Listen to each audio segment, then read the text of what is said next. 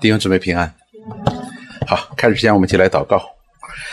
亲爱的主，我们感谢你来到你面前欢欢喜喜，愿你施恩祝福与我们同在，带领我们的聚会，也祝福我们的敬拜，使我们在这敬拜当中可以蒙福你的荣耀。楼上楼下，线上线下，你都一并带领赐福。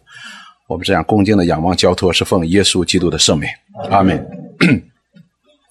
我们前面讲过了，在希伯来书当中呢，论述了这位耶稣基督他是谁，他是神荣耀所发的光辉，是神本体的真相。那么接下来呢，就针对当时的犹太人有一个误解，就是觉得天使要比耶稣高的。因为耶稣他取了肉身，基督取了肉身，所以就讲到了说，摩西主耶稣的名远远要超过天使的名，他的工作远远超过天使，他是神的儿子，天使不过是仆役，神所使用的仆役，并且神都不会救拔那些堕落的天使。那么接下来呢，又针对当时的一个问题。这也是我们今天容易面对的问题，就是永远都躲不过的一个人，就是摩西。因为摩西在以色列的历史当中，他太伟大了。当讲到前面讲到说他是我们忠心、呃忠信的大祭司的时候呢，慈悲忠心的大祭司的时候，人一下就想到的是谁呢？是摩西。因为这个摩西呢，神借着他在以色列的历史当中做了非常非常伟大的工作，以至于以色列人称他为神人。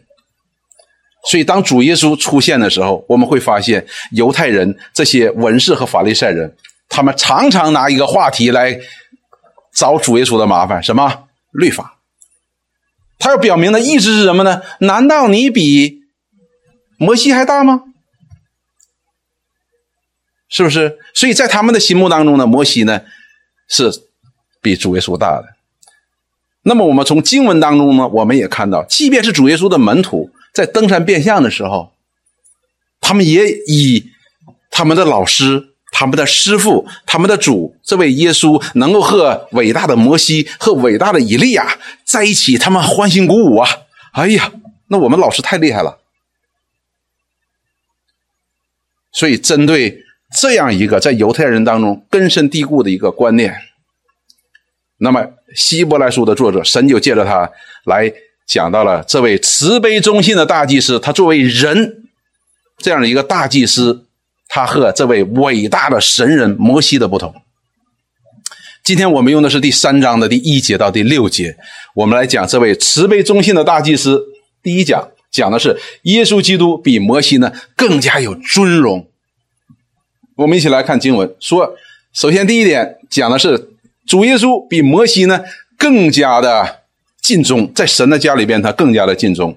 经文是第一节和第二节，我们一起来看，说同盟天朝的圣洁的弟兄啊，那么同盟天朝圣洁的弟兄，这里边不仅仅是觉得说，哎，你们都是同盟天朝的弟兄哈，这里也包括希伯来书的作者自己。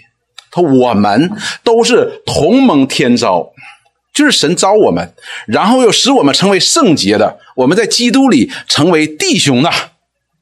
你们应当思想，所以我们要想，弟兄姊妹，我们今天很多的时候呢，我们不愿意去想，我们不愿意去想，我们可能就是觉得要读像读读武打小说一样，读读读读读就过去了。这里告诉我们要思想，思想什么呢？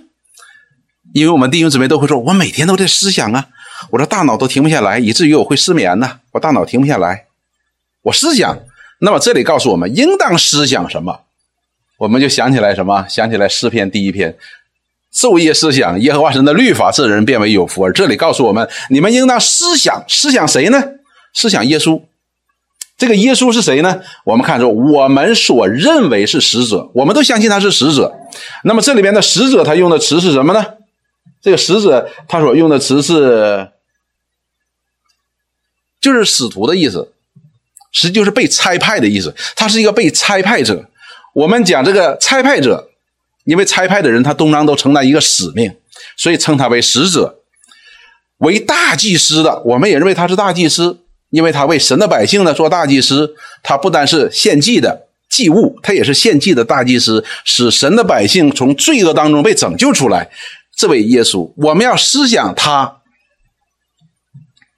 他说：“这里边希伯来书作者告诉我们说，你们要思想，思想这位耶稣，在我们的观念当中，在神的启示当中，在我们的信心当中，他是什么呢？他是从而神而来的使者，他是从神而来的大祭司，要为我们的罪。”神的百姓的罪献祭的那一位耶耶稣，你要思想他，思想他什么呢？他为那设立的他的尽忠，也就是说，前面说那个使者是差派者，就是差派他的人承担的所差派给他的使命，承担的使命，他要为那个差派他来并且赋予他使命的那一位，他是有责任的，他要对他忠心。我们都知道他是从神而来，他是带着。父神的旨意来的，这个我们在讲约翰福音的时候，我们讲的很清楚。那么呢，这位耶稣呢，他是忠心的，他忠心于那差派他来的人，忠心于那差派他来的人所托付给他的使命的，他是忠心的。然后接下来说，如同摩西在神的全家尽忠一样，所以摩西在神的家里边也是尽忠的。那么我们想到了出埃及记的时候，神兴起。拣选摩西，让他来带领以色列人离开埃及，在旷野走了四十年。尽管他没有带领以色列人进入迦南地，但是这依然不能够遮蔽，使我们看不见这位伟大的摩西在旷野当中，在法老面前，在埃及人的面前被神大大的使用这样一个真实的故事，真实的事情。摩神是如何的与他同在？所以摩西呢，在那个家里边是尽忠的，带领以色列人走了四十年的旷野。我们也看到了，摩西常常觉得心心有余而力不足，甚至于刚开始的时候呢，还到神的面前去抱怨说：“你，哎呀，你爱叫谁叫谁去带他们吧，我不带了，这是群悖逆的百姓，呃，不是我的孩子，也不是我生的，是不是？”摩西也因着这些人到他面前。抱怨没有水喝啊！你带领我们到旷野，难道就是要渴死我们吗？摩西生气了，是吧？两次击打磐石，以至于连神都向他发了愤怒，使他不能够进入迦南地。所以这里让我们看到一件事情：摩西在神的家里是否尽忠呢？尽忠的，神所托付给他，他都做了。但是他是完全的吗？不是完全的。所以呢，我们看圣经当中是如何的来描述摩西的尽忠。在十二章的第一节到第九节当中，我们看神对摩西有一个评价，因为这个时候不但是以色列人在旷野当中向摩西不断的在抱怨，这时候谁开始向他发起了进攻了？他的哥哥和他的姐姐，他的哥哥亚伦和他的姐姐米利安开始攻击他了。十二章的第一节，民数记说，摩西娶了古时女子为妻，米利安和亚伦因他所娶的古时女子。就毁谤他，所以我们知道摩西是娶了一个古时的女子。那么这时候呢，他的哥哥和姐姐呢，就看他有点不顺眼了。他看他不顺眼呢，是说你怎么娶个外邦女子？但是实际他更有深层的意思在里边。为什么呢？他这里第二节就说：难道耶和华单与摩西说话，不与我们说话吗？圣经告诉我们，米利暗啊也是先知了，神也借着他说话的。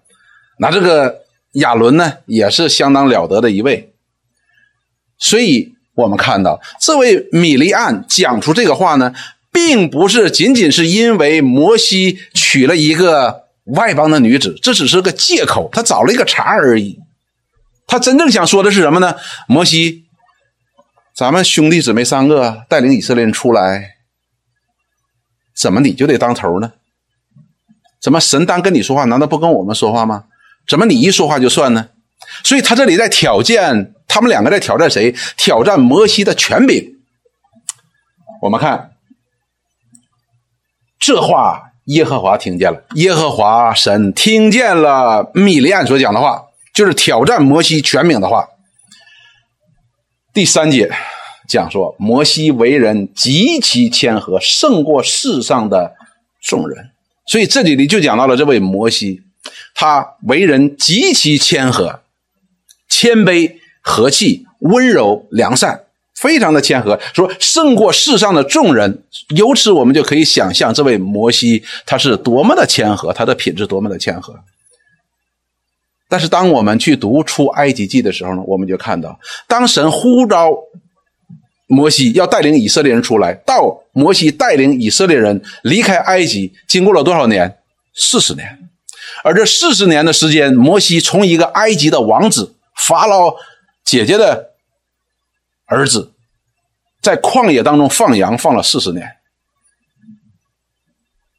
所以磨平了他作为一个王子心里边那些所谓的骄傲也好、血气也好，而他真正能够平静下来来承担这个责任。但是当他带领以色列人离开埃及的时候，他发现这群人呢比那群他在旷野当中牧的羊呢更难弄的。所以在整个的那个四十年当中，我们读出埃及记、出民数记，我们读民数到民数记的时候，我们看到。摩西和亚伦在旷野当中受了不少的委屈，不少的这些犹太人的抱怨、犹太人的攻击。但是我们看，从一个带着血气的摩西，慢慢的变成一个什么？变成了一个倚靠神的人。他面对任何一个人的攻击，他都会转向耶和华神去祈求耶和华神。他有了一个作为大祭司的爱神的百姓的心。他知道这群百姓是悖逆的。但是他却在神面前不断的在为这些以色列百姓来求恩典。所以呢，我们看到，当摩西到了生命记的时候，我们就看到一个生命极其成熟、极其谦和的一个摩西，那里边苦口婆心的再把神的诫命一遍再一次讲给以色列人听，来呼吁他们：你们要信耶和华神，你们要爱他，要尽心、尽性、尽意。啊，尽力爱主你的神，不要偏离，因为当你们进入到那迦南美地的时候，你们必转向外邦的神。所以摩西对他们真的是非常的有这种从神而来的热爱。所以摩西呢，是神把他造就成为了一个极其谦和的人，以至于是耶和华神在这里给他的评价是，他极其谦和，胜过世上的众人。所以这时候，这个极其谦和的胜过世上的众人的这样一位摩西，他面对他的姐姐对他权柄的挑战的时候，我们就知道这个事情是要发生什么事情了。摩西呢，作为极其谦和的，他不会来出手做这件事情。但是呢，我们看到耶和华忽然对摩西、亚伦、米利安说：“所以耶和华神出手了，说你们三个人都出来到会幕这里。”就把他们三个人叫出来了，到了会幕里，会幕会都会幕这里，前面没有进会幕，在前面，他们三人就出来到会幕那里边，就是要与耶和华神就要见他们。耶和华在云柱中降临，站在会幕门口，召亚伦和米利安二人就出来，三个人说：“你们两个出来。”亚伦和米利安就出来。耶和华说：“你们且听我说话。”什么叫你们窃听我说话？因为这个时候处于一个争端当中，就是摩西在一方，是被挑战一方，挑战一方是谁呢？是米利安和亚伦，而亚伦挑战米呃呃米利安挑战摩西的是什么呢？耶和华神单单和你说话吗？不也跟我们说话吗？你为什么就一个人说了算呢？耶和华神好。你们且听我说，这时候谁说了？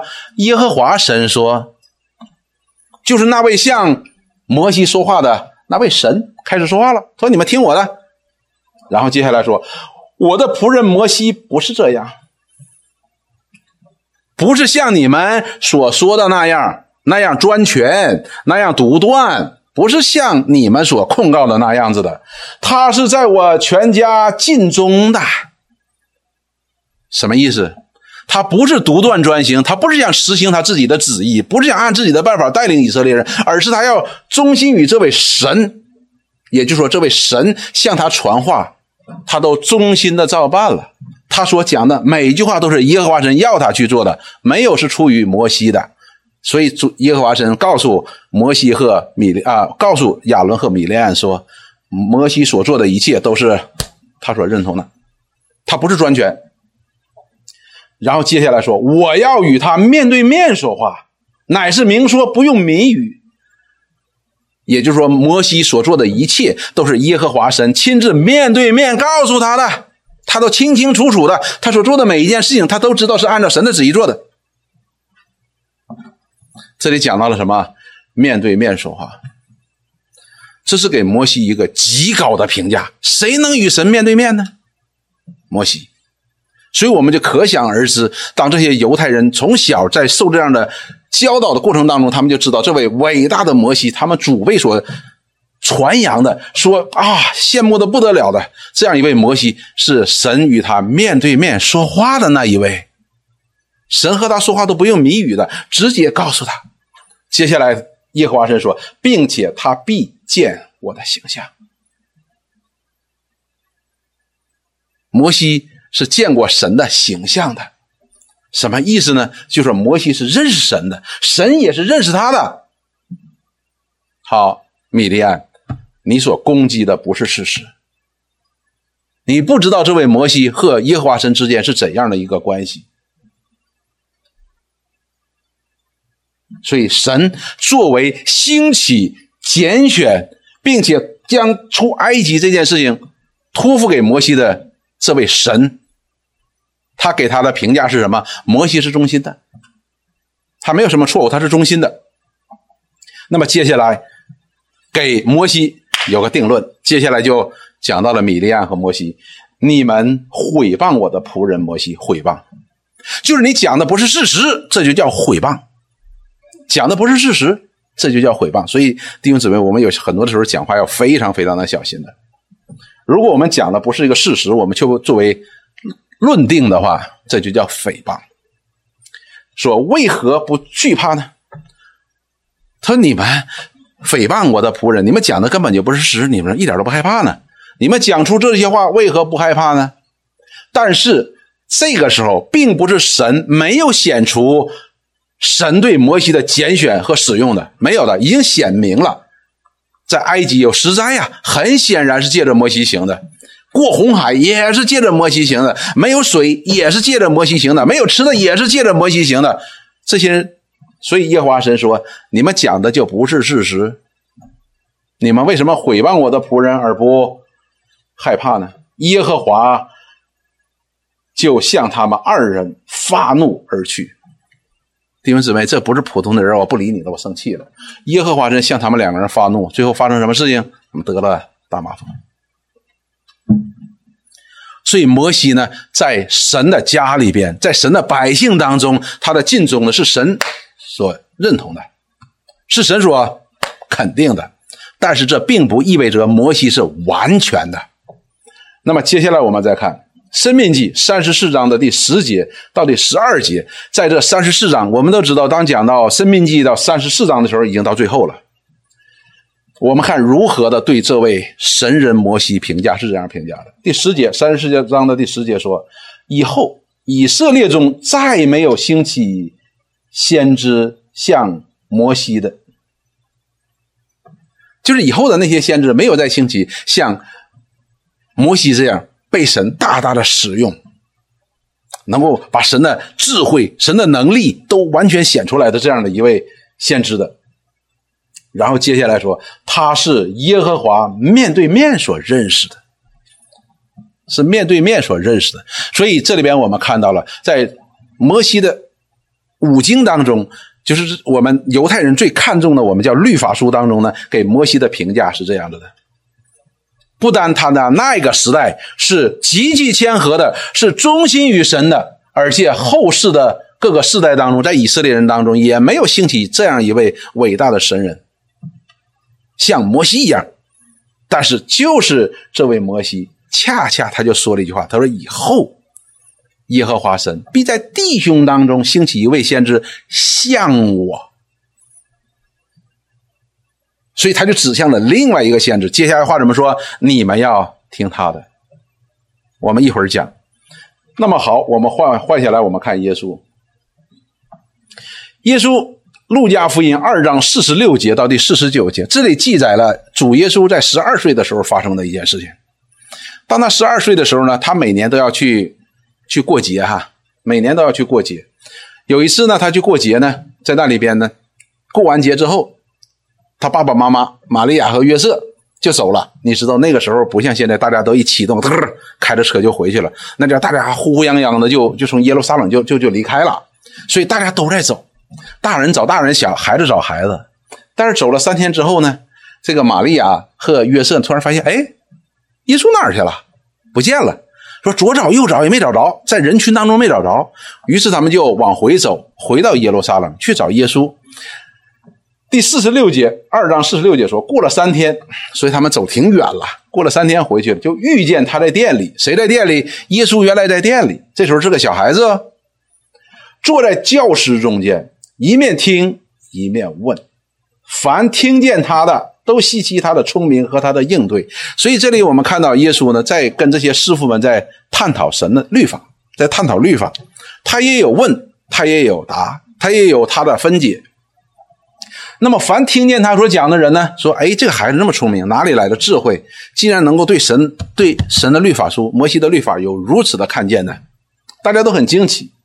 他父母看见就很稀奇。他母亲看见为什么稀奇呢？他母亲说：“我儿为什么像我们这样行呢？看呐，你父亲和我伤心来找你，说你这孩子你这么贪玩呢？你到这个店里边，你在这里坐着，我们在这边找你找的半死，我们都很伤心，都很着急的。所以在这个也玛利亚和约瑟的观念当中呢，说这孩子贪玩，但是贪玩哪有到圣殿去贪玩的呢？”但是呢，他是这样认为，就是你太不理解爸爸妈妈的心了哈！你现在你做这些没有用的事儿，让我们白操心。但是耶稣的回答，这时候耶稣是个孩子，他这样说：“他说，耶稣说，为什么找我呢？”然后接下来，岂不知我应当以我父的事为念吗？当然，玛利亚和约瑟听不懂他在说什么，说你以你父的事为念。你爸爸都着急的要命的，但主耶稣说：“姐长的是谁？是他的天赋。那些跟他一起探讨问题的那些师傅呢，也很啊，你以你父的为念，你都让你爸爸操心操成这样了。但是主耶稣在这里的的确确在讲，他说：你们岂不知我应当以我父的事为念吗？因为他为使者，为大祭司，他来到这个世界。”我们讲道成了肉身，他就是要成就父的旨意，成就那差派他来的旨意，他要做成那个旨意，所以我们也能够明白，当主耶稣断气的之前说了一句话，叫什么？叫成了。那么我们也能够明白一件事情：当主耶稣复活升天的那个之前的那一刻，他把他的门徒就叫到面前说：“天上地下一切的权柄都赐给我了。”所以我们都能够明白这些话到底是什么。所以这位耶稣呢，我们在福音书当中，我们也同样看到这位耶稣，他反复的、反复的在提醒这些以色列人，当然也是提醒我们今天的人，也提醒所有的人。他这样宣告说：“他说他从来不随便说什么，他也从来也不随便做什么，他完全都是按照父的旨意，就是差他来的那一位所托付给他的使命而行。”他不想实现自己的旨意，他不要成就自己的旨意，他要成就的是父的旨意。因此，我们看到这位耶稣呢，他不单是忠心的，他也是完美的。这就是他比摩西更加、更加敬重的一个表现的。所以，圣经告诉我们，他忠心以至死。好，这个时候，当这些犹太人一听说啊，耶稣就是那个长得不是很出色的，是一个木匠的儿子，你说他比摩西更加的尽忠，他谁呀？所以在犹太人的心目当中，他会有这样的反响的，但是。神借着希伯来书当中的作者如此论述：他比摩西在神的家中更加的尽忠。接下来，就进一步挑战了，不是尽忠的问题了，是什么？他更加的尊荣。如果说前面讲到了尽忠，那是指到了什么？耶稣基督的工作、使命，或者说对于摩西在神的家里边做了些什么。那么讲到他的尊荣的时候呢，就是讲到了他的本性是什么，他这个本体到底是什么？讲到他这个属性不一样了。所以这里边翻译的非常的好，叫尊荣。尊荣呢？我们读圣经呢，我们看到的是什么呢？是尊贵和荣耀。这里说他比摩西算是配，更配多得荣耀。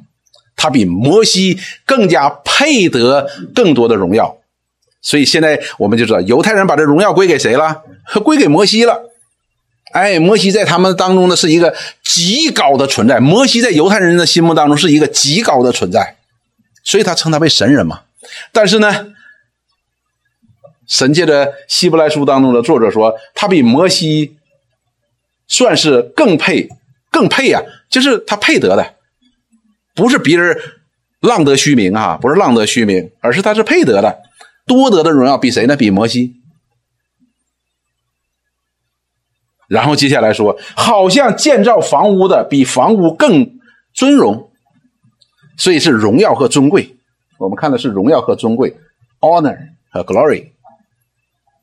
是更加的有尊贵，更加的荣耀，所以这就表明他到底是谁的问题了。他的本性是荣耀的，他的本性是尊贵的，而且是远远超过摩西的，也远远超过他的荣耀，他的尊贵都是远远超过摩西的。接下来呢，他就说，他用一个比喻，用一个房屋和一个盖房子的这样一个比喻。他说，因为房屋都必须有人建造。但建造万物的就是神。好了，当我们去看到一个房屋的时候呢，我们看可能就看出，哎，这房子挺好看。你知道，你知道，作为建筑设计师的清华弟兄看到会怎么想？谁设计的？所以我们是外行，人家是内行。所以房屋是那建筑者造出来的。谁更有荣耀呢？当然是那房屋的建造者，对不对？而房屋的这个荣耀呢，是体现出谁的荣耀呢？它只是体现出这建筑者、这设计者的荣耀，这并不是它本身有什么荣耀。所以，我们这里边就说，这个房屋呢，它是体现出来建造这个房屋的人他的荣耀和他的尊贵。言外之意，摩西是什么？摩西是房屋，摩西是这位主耶稣他手里的工作。而摩西身上所反映出来这一切的荣耀和尊贵呢，只是反映出来建造他的那一位、拣选他的那一位、差派他那一位的荣耀和尊贵一部分而已。但是呢，这里告诉我们一个更大的一个图画的，因为房屋都必须有人建造，但是建造万物的就是神，所以这造化、建立、建造摩西的。他不但建造了摩西，他还建造了万有。我们就知道，这位上耶稣基督的荣耀是远超过摩西的，他的尊贵是远超过摩西的，他是不在一个数量级里的。也就是说，摩西只是反映出来这位荣耀尊贵的耶稣基督的一部分荣耀而已。只是反映出来一部分荣耀而已，让我们看到摩西呢，哎，看到就能模模糊糊看到一个有比摩西更加尊贵、更加荣耀的那一位。我们想到了，当摩西，当摩西上了山啊，西奈山去接受耶和华神所赐他的律法的时候，下山的时候，因为他跟神在一起，他的面皮发光。下来了之后，摩西不知道，告诉他来来来来，召集了长老、族长，耶和华神的律法已经发给我们了。那些族长和法老，呃，族长和那些长老到他面前怎么样？摩西不行，刺眼睛，不能看。所以摩西怎么怎么怎怎么回事因为他刚从山上下来，他的面皮上带着神的荣光，以至于人都不敢看他。摩西最后拿个手帕把脸蒙上了。然后呢？是不是摩西以后的日子一直都蒙着手帕？没有，他的荣光就慢慢的褪去了，所以他这就不用在这个了。但是这位耶稣基督他不一样，他的荣耀呢是永远都不能够褪去的。他从永远到永远都是不能褪去的，因为他的本身就是荣耀的，他的本身就是尊贵的。所以摩西的荣耀是反射出来，使人可以看见的神的荣耀、主的荣耀；摩西的尊贵是反射出来，使人可以看见的这位主耶稣基督的尊贵。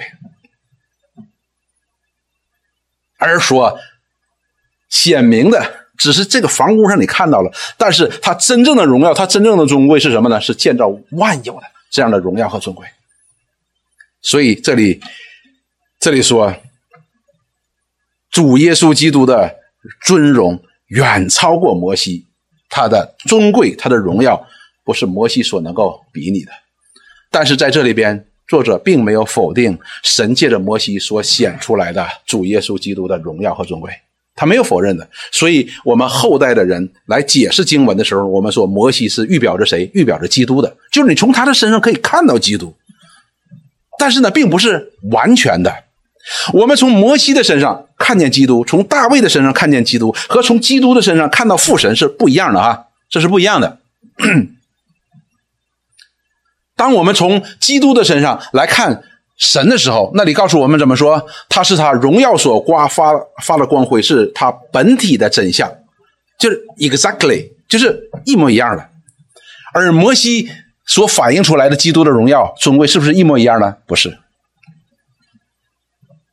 不是的。所以这里边我们看到，从他的所示的上面来看，摩西远超过摩西啊，主耶稣远超过摩西。出埃及记第三十三章十八节到第二十节的时候，但是这位摩西他非常的爱神，他对这位荣耀的神亚伯拉罕的神、以撒的神、雅各的神有极大的一个切慕的时候，他就向神发出了一个呼求。三十三章十八节说：“求你显出你的荣耀给我看。”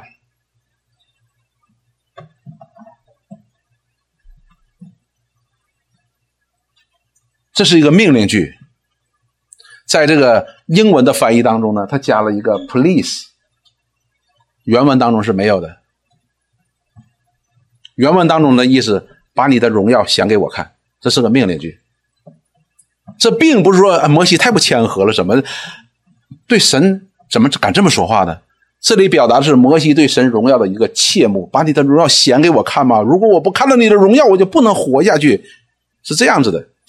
耶和华说：“我要显我一切的恩慈在你面前经过。”这个呢，Michael 弟兄给我们解释过了。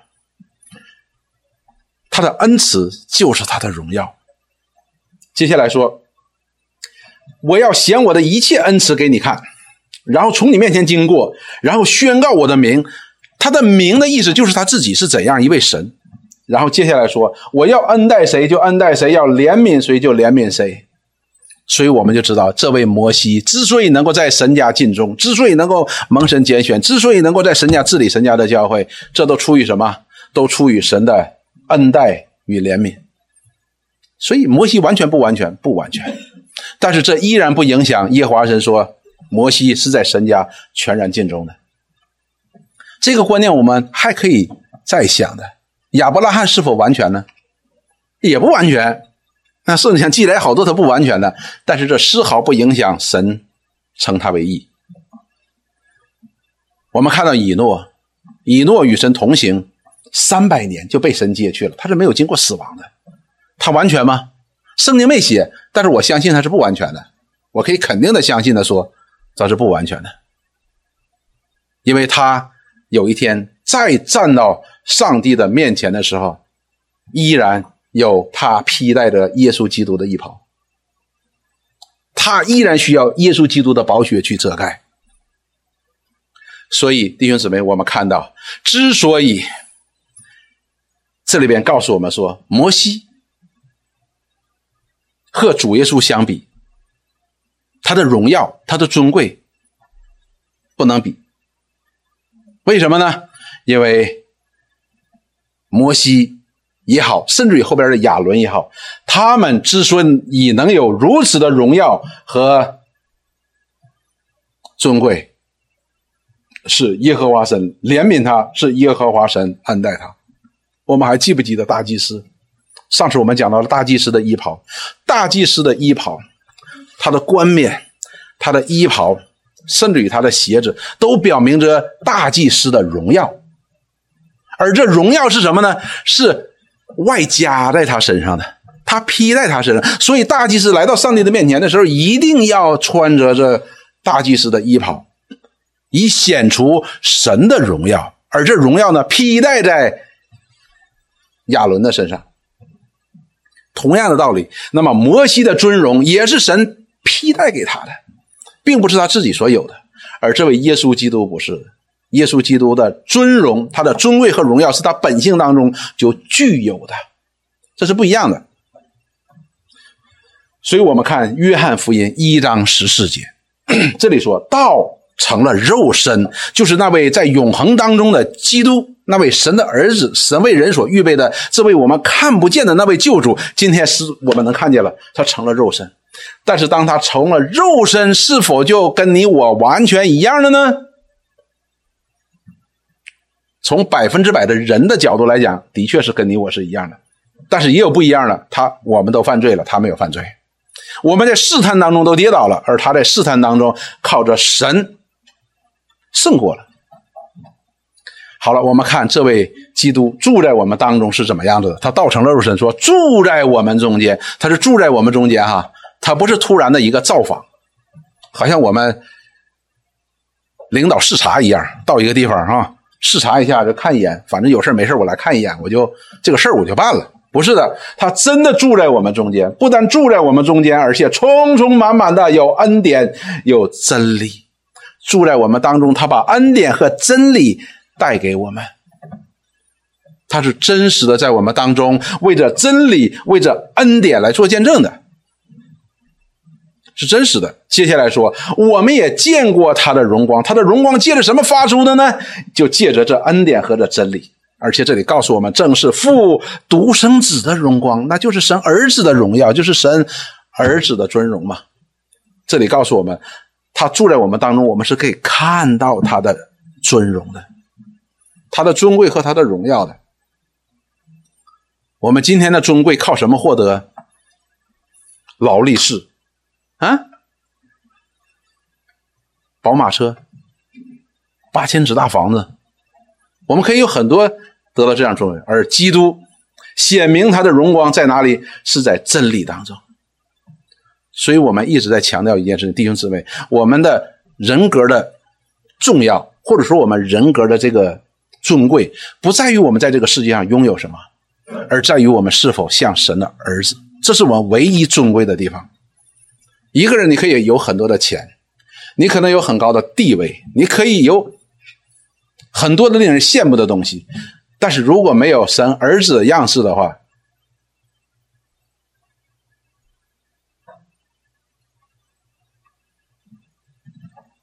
都会在羞辱当中灭亡。所以我们看到这位基督，当他来到这个世界的时候。他显出了他作为神的儿子的荣耀和尊贵，他远离罪恶，远离罪恶是尊贵啊，弟兄姊妹。所以，什么叫卑贱？保罗说，犯罪那是卑贱的事情。什么是尊贵？就是按照神的旨意生活了，你就是尊贵的。他显出了这样的荣光，这样的尊贵，而这样的荣光和这样的尊贵是远超过摩西的。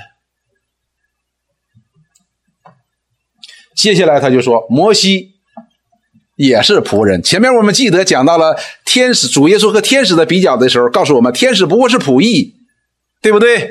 而这里告诉我们说，摩西也是仆人，而基督呢是儿子，这是个本质的差别。第五节、第六节这里说，摩西为仆人，在神的全家诚然尽忠。他说，摩西他作为神所呼召出来的仆人。要服侍旷野当中的那一代以色列人，他说他是尽忠的，是全然尽忠的，意思就是非常尽忠的。那么他全然尽忠，要要说明什么呢？只是看到摩西，哎呀，你太了不起了，摩西，哇，你太尽忠了，仅此而已吗？不是的，这里告诉我们说，我也要证明将来必传说的事儿。什么意思呢？就是摩西只是个影儿，使我们可以看到，使我们可以想到。借着摩西呢，我们可以看到摩西在神的家里边诚然尽忠，想到说以后摩西还告诉我们还有一位先知呢，还要来像他，我们要听他的，这就是证明的必传说的事儿，就是这位基督的再来。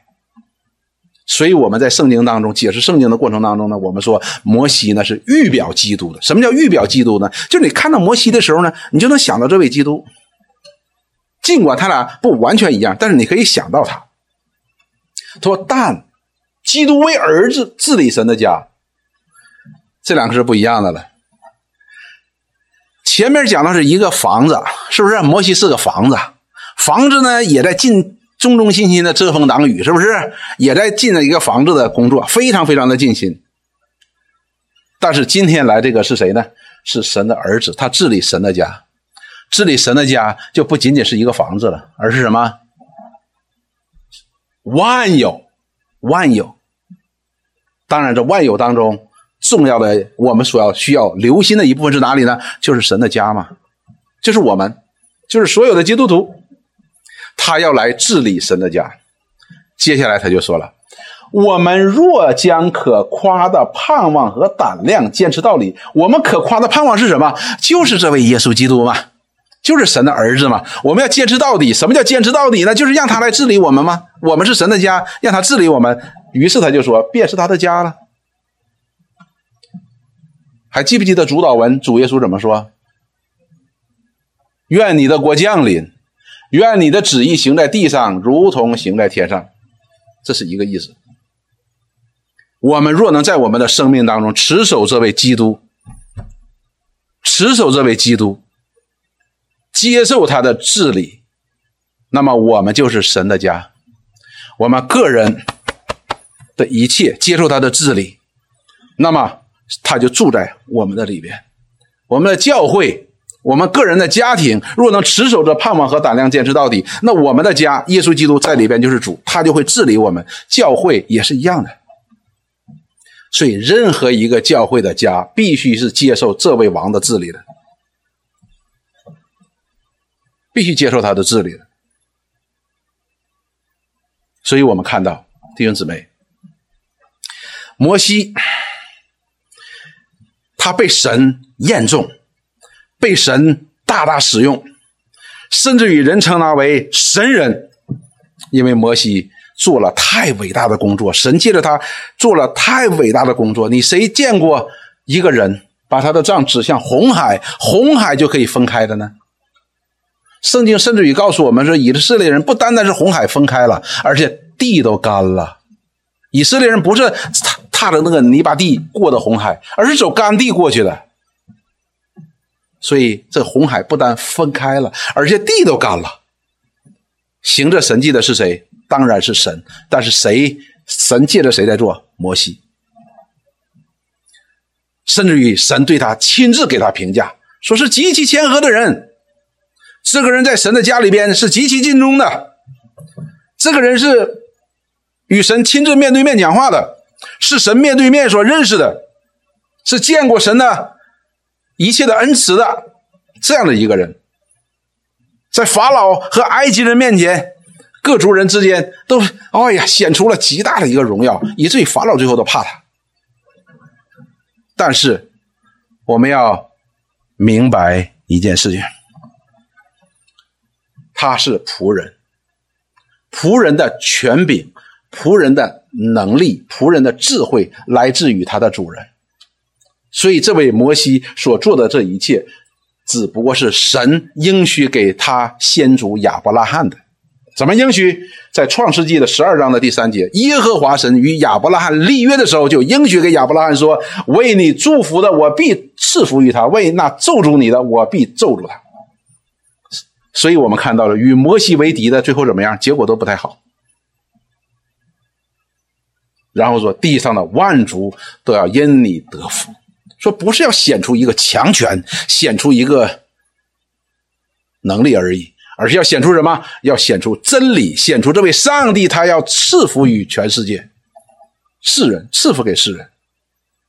所以我们看到摩西所得到的一切的尊荣是从哪里来？是从神而来，是从主耶稣那里而来的。我们再看创世纪十五章的十三节到第十七节。这位伟大的摩西在犹太人当中的地位像神一样的存在，为什么？因为他将以色列的百姓带出了埃及，不再做奴隶了，而成为一个什么自由的一个民族。那么我们看，这也不过应验了神与亚伯拉罕所立的约。十五章的第十三节到第十七节。亚伯拉罕呢？耶和华神就带他出来说：“你看这片地要给你。”亚伯拉罕就问耶和华神说：“我怎么知道这片地是我的呢？因为现在这片地上住了那么多的民族，七个民族，他们都很强大，有的是伟人，都很大的。我怎么能够知道这片地是我的呢？”耶和华神就说：“好，你要献祭。”于是亚伯拉罕在耶和华神面前来献祭。那么耶和华神悦纳了。亚伯拉罕的祭，表明这片地真的给你了。所以接下来，耶和华神对亚伯拉罕讲了一番话。他说：“耶和华对亚伯拉罕说，十三节，十五章十三节，你要的确知道什么叫你要的确知道那个意思。但是你需要知道一件事情，就是这个意思。因为亚伯拉罕一看神悦纳了他的祭，觉得哎，这片地真的是我的了，真的是我的了。但是耶和华神，等等，还有一件事要跟你说清楚，就是这意思。”你的后裔必寄居别人的地，又服侍那地的人，那地的人要苦待他们四百年。也就是说，你们现在虽然这片地是你的，但是现在不能马上给你。你们现在需要到哪里去呢？到另外一个国家去，要服侍那个国家四百年，并且受苦，并且他们所要服侍的那国，我要惩罚。后来他们必带着许多的财物从那里出来。这就在讲创出埃及记嘛。就是以色列人，耶和华人告诉我说：“你们要不要得这片地？亚伯拉罕和亚伯拉罕子孙要得，但是这片地不是现在得，你的子孙必要到一个国家去服侍那个国家，那个国家的人也要恶待你们，要苦待你们，你们要受苦四百年。四百年结束之后，耶和华神他要做两件事情，一件事情是什么呢？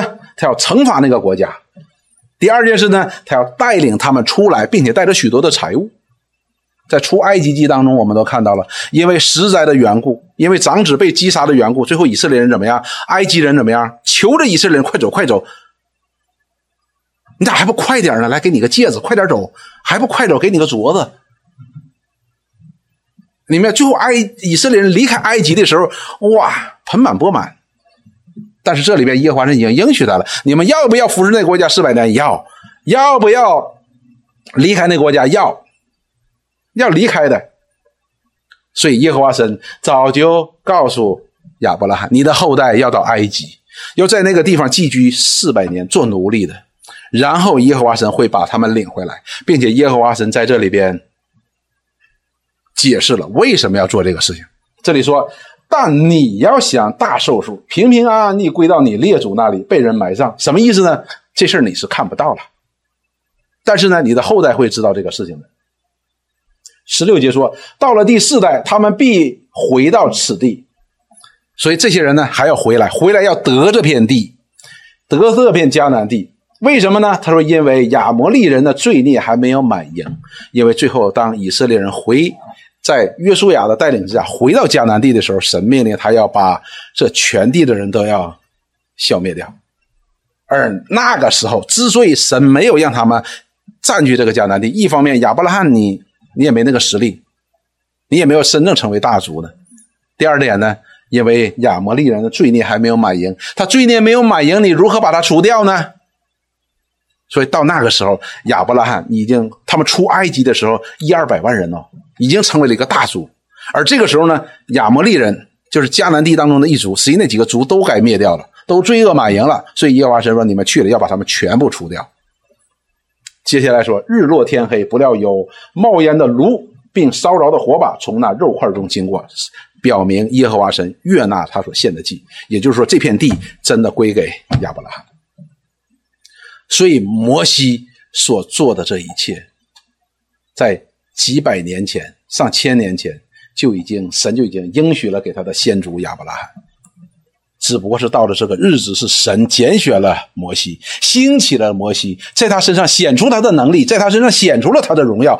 摩西的荣耀，摩西的尊贵，摩西的能力，摩西的智慧，是反映出那差派、那兴起、那拣选他的上帝的，不是他自己的。但是耶稣不一样，耶稣是神的儿子，他的荣耀前面告诉我们，他的荣光，他的荣光是。神的荣光，他的尊贵是神的尊贵，丝毫没有人因为他道成了肉身，好像成为了你我一样的人而有丝毫的减损，没有的。所以在《生命记》当中，摩西才说：“摩西说，我只不过是个影儿。”将来神还要在弟兄当中兴起一位先知，很像我。你从我的身上可以看见他。你们需要听的是他，你们需要听的是他。像我的意思就是从我的身上你可以看见他，但是应该听的是谁？应该听的是他。弟兄姊妹，这段经文呢，实际上对我们呢是非常非常重要的一件事情。摩西作为大祭司，他把无数的牛羊献在耶和华神的面前，他把无数的牛羊献在耶和华神的面前，为以色列人赎罪，也为自己的赎罪。他是个很伟大的属灵人，但是他依然是仆人。而耶稣，他为神的儿子，为基督，他把自己。现在无瑕无疵的献在了祭坛之上，他把自己献上，所以他不单是祭司，他大祭司，他也是什么？他也是那祭物，他能够把以色列的百姓，换句话说，就是神的百姓的罪呢，能够完全的承担下来。因此呢，后边他又论述，马上论论述另外一个问题，就是那到底给人赎罪的是牛啊，是羊啊，还是耶稣啊？那么我们后边再看，所以这是摩西的不同。摩西只是按照神的命令将牛羊献上，凭着信心按照神的命令来献上，而主耶稣是把自己献上，这是完全不一样的。因为他作为无瑕无疵无无疵神的羔羊，他是有这个权柄，也有这个资格的。我们看以赛亚书第五十三章的第五节到第六节。哪知他为我们的过害过犯受害，所以他主耶稣他的献上呢，不是因为他自己犯什么罪，而摩西呢，他在为以色列百姓献祭之前，他为自己献祭，那真是为他自己的罪献祭啊。但是呢，这位主耶稣不是，他是为了我们，我们指的神的百姓，为我们的罪受虐。罪孽压伤，因为他受刑罚，使我们得平安；因他受的鞭伤，我们得医治。我们都如羊走迷了，走呃走迷，个人偏行己路。然后耶和华神使我们众人的罪都归在他身上。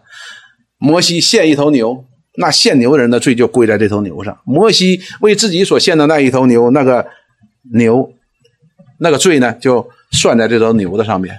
但是一个牛和一个人的价值显然是不一样的。但是这位耶稣基督，他有无限的价值，他有无限的价值。当他要承担我们的罪的时候，为我们所犯的罪付上这必死的代价、这灭亡的代价的时候，他付得起，别人付不起。摩西付不起的，因为摩西他需要给自己的罪献祭的，他也需要别人为他付付代价的。所以我们看到，在主耶稣之前几百年、八百年。左右的时候呢，这位先知以以赛亚呢就已经预言，神就借着他来预言，这位基督，他不是为他自己罪死的，好像平常的大祭司要为自己献祭一样，他不需要的，他是为了谁？为了神百姓的罪都归到他的身上，这是神要借着他成就他的旨意，就是将他的百姓从罪恶当中拯救出来。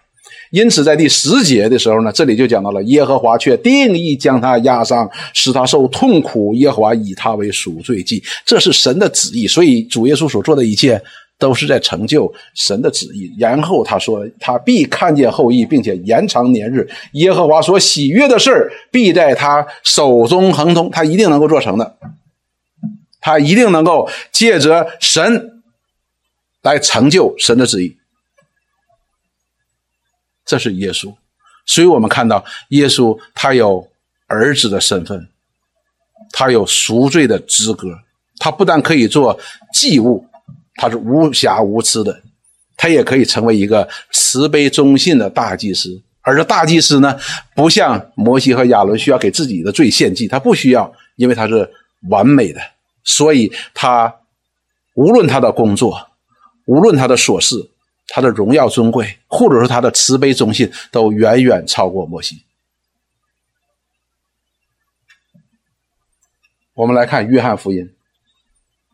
当我们看到约翰福音的时候，我们就知道这位为主耶稣是基督做见证的这位施洗的约翰，他说：“次日，约翰看见耶稣来到啊，约翰看见耶稣来到他那里，就说：‘看呐，神的羔羊，除去世人的罪孽。’”就指证他说：“这一位才是真正的那一位是什么？是除掉世人罪孽的。为什么？因为他有资格来担当神百姓的罪孽，他有足够丰盛的恩典，可以胜过神百姓所有的罪恶。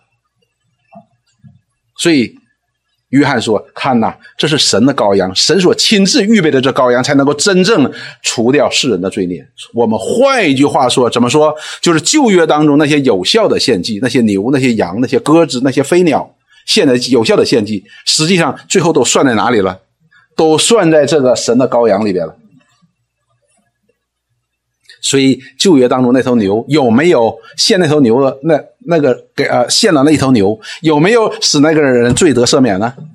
有啊，但是是不是那头牛的死使他罪得赦免的？不是啊，是因为什么呢？是因为耶稣基督的死。那你说那头牛怎么算呢？那头牛是这位主耶稣的婴儿。所以弟兄姊妹，前面呢我们讲过，在犹太人的心目当中呢，在犹太人的心目当中。摩西是一个极高的存在。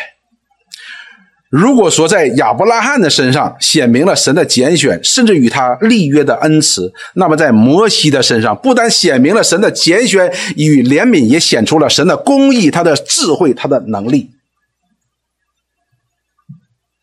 也就是说，使这位神在以色列人的眼光，在以色列人的面前呢，更具有形体。就是，哎，你可以看到了。于是呢。人就有这样的一个习惯，就可以怎么样呢？来造一个偶像，造一个偶像。所以呢，我们看到那些以色列人文士，特别是文士和法利赛人，他们一直以摩西的律法来攻击耶稣，目的就要说一件事情：难道你比摩西还大吗？这是不允许的。摩西在我们生命当中，嗯嗯，你比他还大吗？不可以的。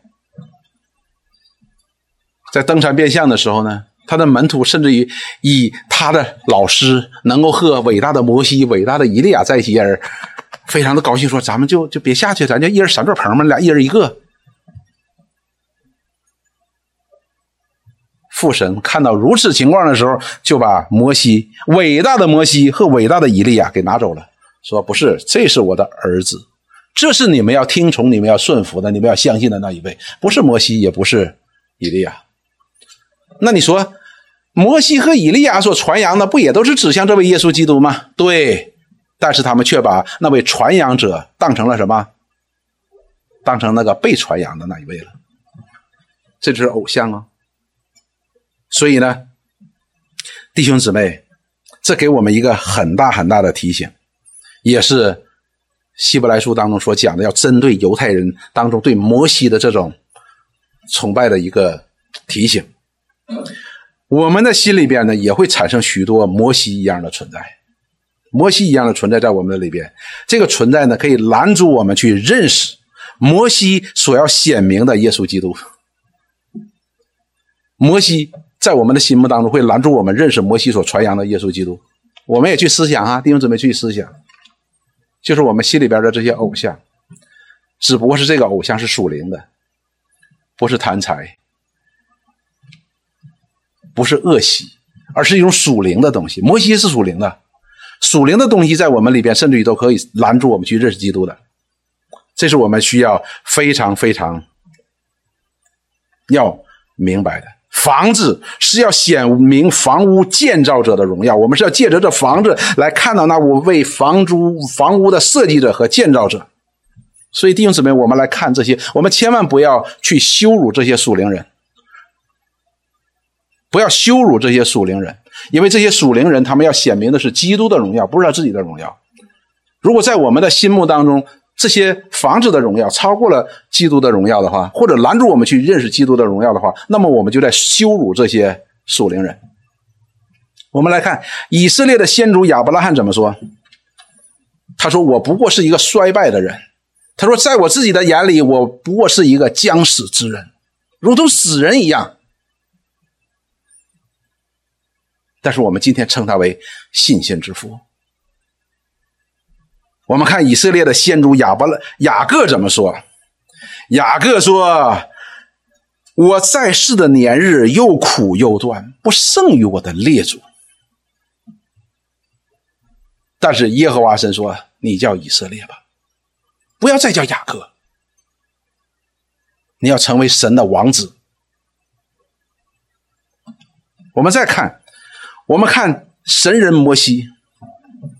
他怎么看自己？他说：“我是个拙口笨舌的人，又不善于管理的人。”耶和华神说：“这是我面对面所认识的。”我们再看以色列历史当中最伟大的君王大卫，他怎么说？他说：“我不过就是一个放羊的。”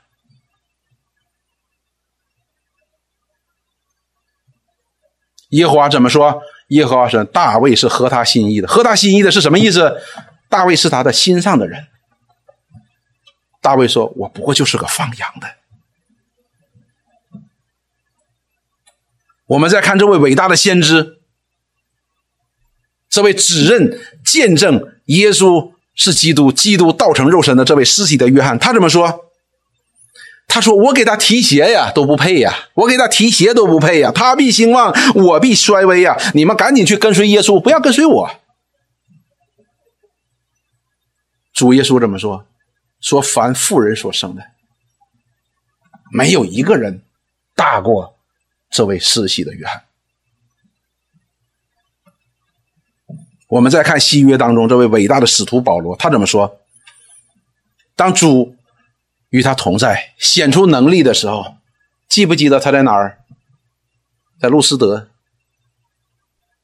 那些人一看，哇，这是神呐，他是神呐，就向他献祭，对不对？向他献祭，什么意思呢？把保罗当成神了。保罗怎么办？保罗就撕裂衣服，说：“众人呐，我们是人呐，我们是人，我们不是神，千万别向我们献祭啊！不要向我们献祭，我们不过是什么？我们是凡人，我们是凡人，我们是人，我们的性情和你们一样。你要信的不是我，你要信我所传扬的那一位。你所要敬拜的，你所要献祭的，不是我们，是我们所传扬的这位耶稣基督。”所以，弟兄姊妹，摩西神人是个神人，是我们所仰慕的属灵的伟人。我们可以说他是属灵的巨人，但是他依然不可以遮盖基督的光辉。他依然不可以遮盖基督的光辉。加尔文是不是属灵的伟人？是。他也是属灵的伟人，但是他也不能够遮盖基督的光辉，而是他要反射基督的光辉。马丁路德是不是属灵的伟人？是，是不是？是不是？是，甚至于我们可以说，保罗·华许也是属灵的伟人。我们这几位老师，四位老师都是属灵的伟人，但是他们都不可以，他们加在一起也不可以遮蔽耶稣的光辉。而他们所要做的，他们用毕生的，他用他们的生命所要做的，就是一件事情。他要把这位神的儿子的光辉翻照出来，给我们看，给我们这些软弱的人看。这就是神的怜悯。我们岂能把他们在我们的心目当中，把他们来遮蔽主的光辉呢？我们如此行，是不是就是羞辱了这些属灵的伟人？所以，给我们很大很大的提醒的，这些人是引导我们。是希伯来书后边告诉我们，这些人是做什么呢？神为什么把这些属灵的伟人放在我们身边呢？他是引导我们去认识耶稣的，引导我们去看这位光辉的，引导我们去看认识他的尊贵的。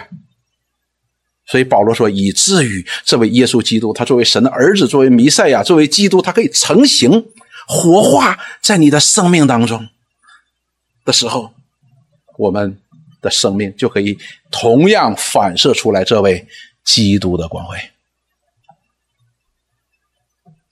所以，什么都不能够遮蔽基督的荣耀与尊贵。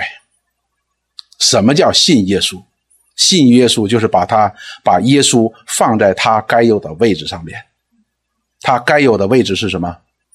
他是万有的创造者，他是万有的拥有者，万有靠他而造，借他而造，又靠他而立。他常用全能的命令。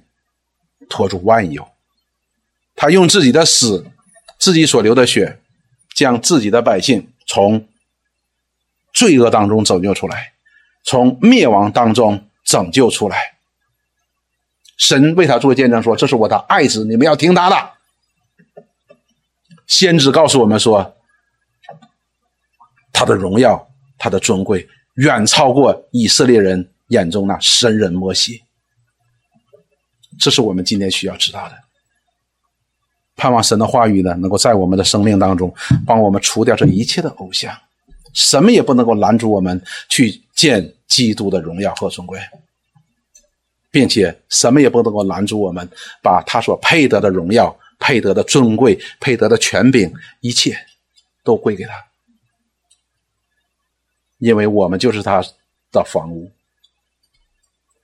甚至于保罗说：“我们是他手中完美的工作。”我们一起来祷告，亲爱的主，来到你面前，我们欢欢喜喜。我们为着我们的生命当中，我们生活当中时常不能够将你所配得的尊贵和荣耀归给你，我们感到羞愧。我们愿意悔改，我们也愿意认罪。愿你赦免我们的时候，求你也带领我们。怜悯我们，帮助我们，让我们再一次看到你那丰盛的怜悯与恩慈，就是让我们可以可以更加的认识你，来跟随你，并且将你一切的荣耀和尊贵都归给你。求你来治理我们的家，治理我们的教会，治理我们的家庭，也治理我们的个个人。愿你的旨意行在地上，如同行在天上。我们将荣耀归给你，祷告奉耶稣基督圣名，阿门。